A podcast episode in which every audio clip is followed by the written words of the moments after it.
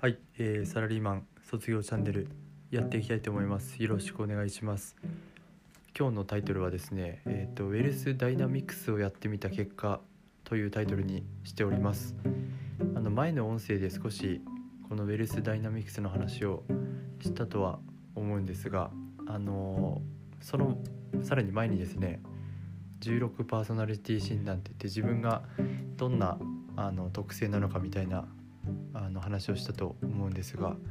で今回このウェルスダイナミクスですねあの大きくま4つの周波数と8つのプロファイルっていうのが分かれてましてあの自分がどういうあの行動特性というか強みを持っているのかっていうのを4分類とさらにその中でもあの、まあ、8分類って言ったらいいんですかね8つのプロファイルに分類されるとそういうものになってます。でちょっと面白いなと思ったのが、まあ、富を築くためのとかっていうのは文章を見かけるんですけどあの富をどれくらいこの資産とかお金築けるかっていうよりも自分があの全てを失った時にもともと備わってる特性をもとに行動したらやがてあの富とかですねお金とか資産築けるっていう考え方でなので自分が今僕がですねあの友人家族お金全てなくなったとしても自分のこの行動特性をもとに行動すれば、えーいずれはまたあの、まあ、幸せを作ることができるといったような、えー理論なんかフロー理論っていうらしいんですけどになるようです。でですね僕がやってみた結果はですねえっ、とサポーターっていうあのプロファイルでしたと。でなんかサポーターって見るとなんか誰かをこうサポートするとかっていう話かなと思ったんですけど、まあ、どうやらそうではないようでですねあの、まあ、チームを率いるリーダー的な存在みたいな形で出てきました。でちょっと今ま読み上げるんですけど、まあ、富を生み出す鍵チームを率いる。で強み人間関係を重視する。信頼関係を築く。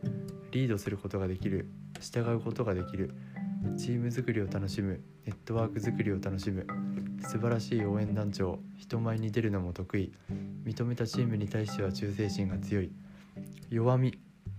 事務処理をする忍耐力に欠ける。落ち着きがない。数字や計算に興味がない。僕ちょっと経理財務なんですけど仕事。バックオフィス。事務管理本に向かない。おしゃべり好き。よく方向性を変える。たくさんの人に意見を求めすぎる。常に変化を求める。ブレやすい。いやーまさにあの強みというより弱みは結構当てはまるなと思いましたね。で成功メンバー一人一人の実力を実力を引き出すことで最高の状態を保つことができる。ちょっとまあ以下割愛していこうかなと思います。でちょっとこのチームで一番向いてない役割財政管理とかって書いてますね。計測と。完全に今真逆のことをやってるような気がします。人生で一番向いていない役割財務リサーチと計測事務革新商品開発データ処理。なんかもう一番向いてないあの仕事をしてるみたいな感じになっちゃってます。ねでですね、まあ、これを見て思ったことは、まあ、正直あのポケビジとこのウェルスダイナミクス比べた時になんかサポーターだと人からいろいろあのーですね富を引き寄せてくるみたいな形になってるんでなんか自分でちょっと作り出せないのかなって思ってがっかりしちゃったんですけどはい。まああれですね。とはいえまあ正直当てはまるなと思ったのでうんとまあチームを率いるっていうことでなんかまあ気になった人にいろいろ今まあインタビュー的なことをしてて明日もやるんですけどちょっとその中からの自分が手伝えることないかというかですねうんと、まあ、その人の事業をこう拡大できないかっていう視点でもこのブレイズの中のサポーターなんで火をこうどんどん周りに拡散していくっていう役割のようなので、えーそういう視点でお話を聞いていければなと思っています。まあなんかチームって聞いたんでちょっと自分的にこうアベンジャーズみたいなチーム作りたいですね。確かにあの人をつなげるとかあの、まあ、リーダーっていうとちょっとおこがましいんですけどあの初対面の人でもうまく割と話をできてあの、まあ、いいところ褒めたりとかモチベーション上げることは確かに得意なんですよね。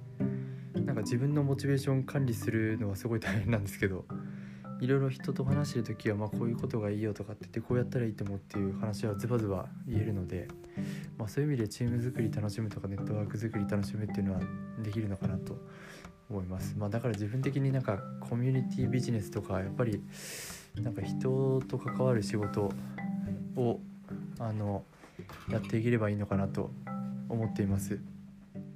いやこれかなり興味深いですね見てると。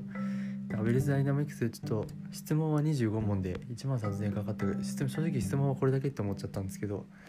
なんかすごい文章量の PDF を送られてきていろいろ書かれてるんですけどあのそうですね。ちょっとまあ自分の強みがまた一つ明確になったのかなと思います。まあ、ということであということでじゃないですね。このあと弱みのところですね。弱みのところで思ったんですけどやっぱりこの人に意見を求めすぎるというか常に変化を求めるブレやすいはちょっとまさにそうで仕事でも結構プロジェクト進める時にいろいろ聞いたりしてですね自分の資料あの考えに落とし込んだりするんですけどいろいろ言われすぎて迷うところがあったりするんですよね。でブレやすいっていうのもあの特にポケブジとか一つのことにこう1万時間集中って話もあるんですけどなんか自分がちょっとブレていきそうな気がしていて怖いですね。個人的には今やってるラジオトークとかとにかくこう音声をとって、えー、自分を発信していって何て言うんでしょう。あの、まあ、集客にもつながると思ってるんですけどファンを増やしていくっていうのをやれればと思っていてそれはずっと続けたいと思ってますね。最近あのラジオトークではあの、まあ、高校1年生の人なんですけど毎回来てくれるファンが1人はできたんであの、まあ、今日も寝る前配信やるんですけどそういう形で増やしていければいいなと思ってますし寝る前だけじゃなくてちょっとこうお題を決めてですねライブとかやっていければなと思っています、まあ、それこうあのスマホに向かってこうやって一人で喋るのも全然苦ではないので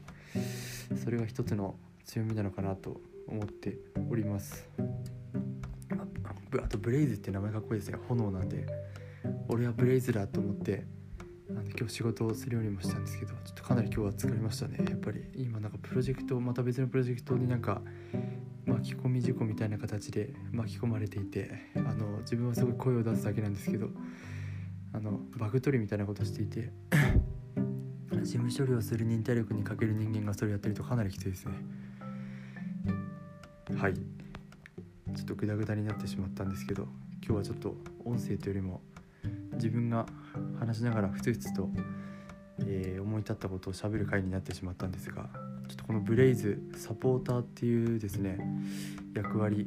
えー、を持ってちょっといろんな人と会話する時にこのウェルスダイナミクスダイナミクスの話になったら俺は僕はブレイズでサポーターなんですって伝えたいと思うんですけどちょっと違うタイプの人とあの交流を持ってアベンジャーズを作れればいいなとも思っております。はい。ではちょっと今日の音声終わりたいと思います。ありがとうございました。